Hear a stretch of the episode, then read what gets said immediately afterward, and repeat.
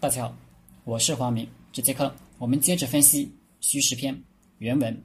故行人而我无形，则我专而敌分；我专为一，敌分为十，是以实攻一也。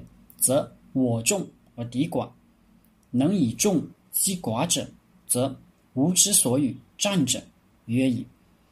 无所与战之地，不可知，不可知，则。敌所备者多，敌所备者多，则无所与战者寡矣。故备前则后寡，备后则前寡，备左则右寡，备右则左寡。无所不备，则无所不寡。寡者，备人者也；众者，使人备己者也。行人而我无形，则我专而敌分。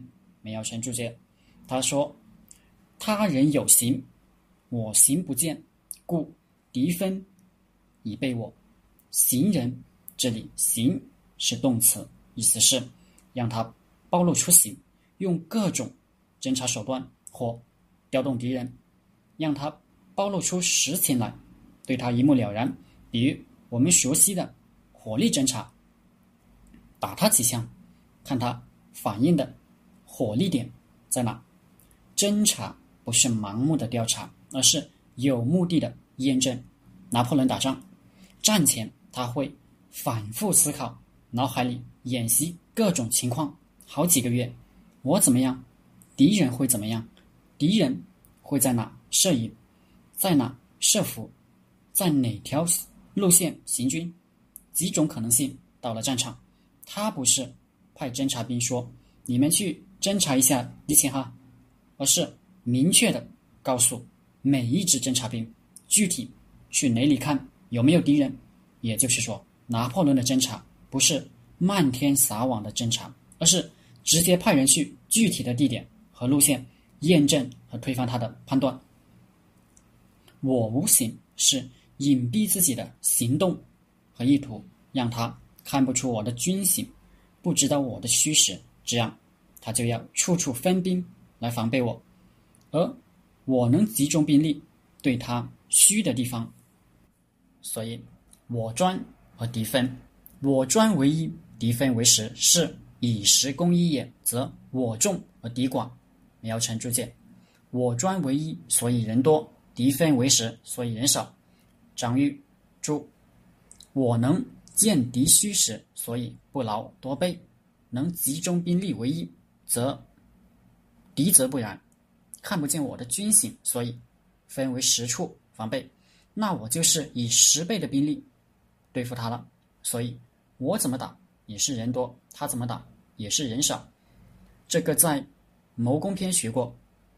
用兵之法，十则为之，五则攻之，倍则分之。敌则能战之，少则能逃之，不弱则能避之。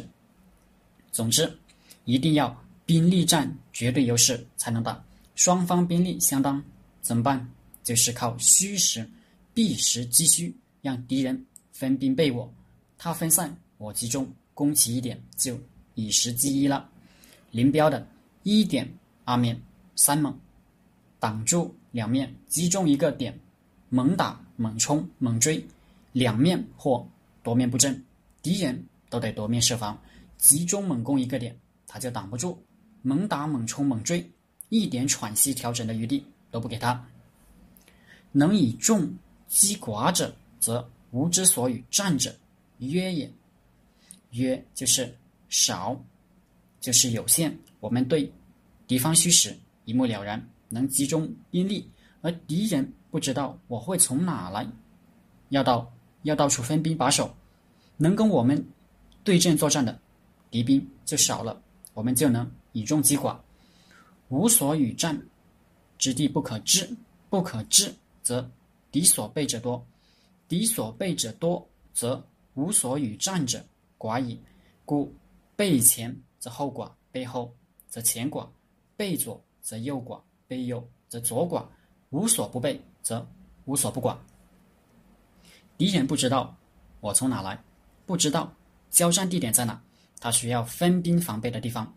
就多，备的越多，就能投入于我们战斗的兵力就少，所以他加强前面的防备，后面的防备就弱了；加强后面的防备，前面的防备就弱了；加强左面的防备，右面的就弱了；加强右面的，左面的就弱了。前后左右到处都防备，则前后左右到处都弱了。寡者，被人者也；重者，使人被己者也。兵力，兵少力薄，是因为被动的戒备敌人；兵多力强，是因为能使敌人到处戒备我军。杜牧注解说：“所占之地，不可令敌知之。我行不懈，则左右前后眼近险易，敌人不知；亦不知，我从何处来攻，何地会战。故分兵者为处处防备，行藏者众。”分多者寡，故众者必胜也，寡者必败也。背前则后寡，背后则前寡，背左则右寡，背右则左左寡。无所不备，则无所不寡，这是最本质的道理。我们做事也一样，你只能选一头，不能哪头都想占，哪头都想占，最后就一头也站不住。但是人都贪心，占了一头就想。占下一头，最后都丢掉了。好了，这节课就和大家分享到这里。大家可以加我的 QQ 微信幺零三二八二四三四二，我们一起讨论读书、创业、企业管理、团队管理、互联网投资。谢谢大家。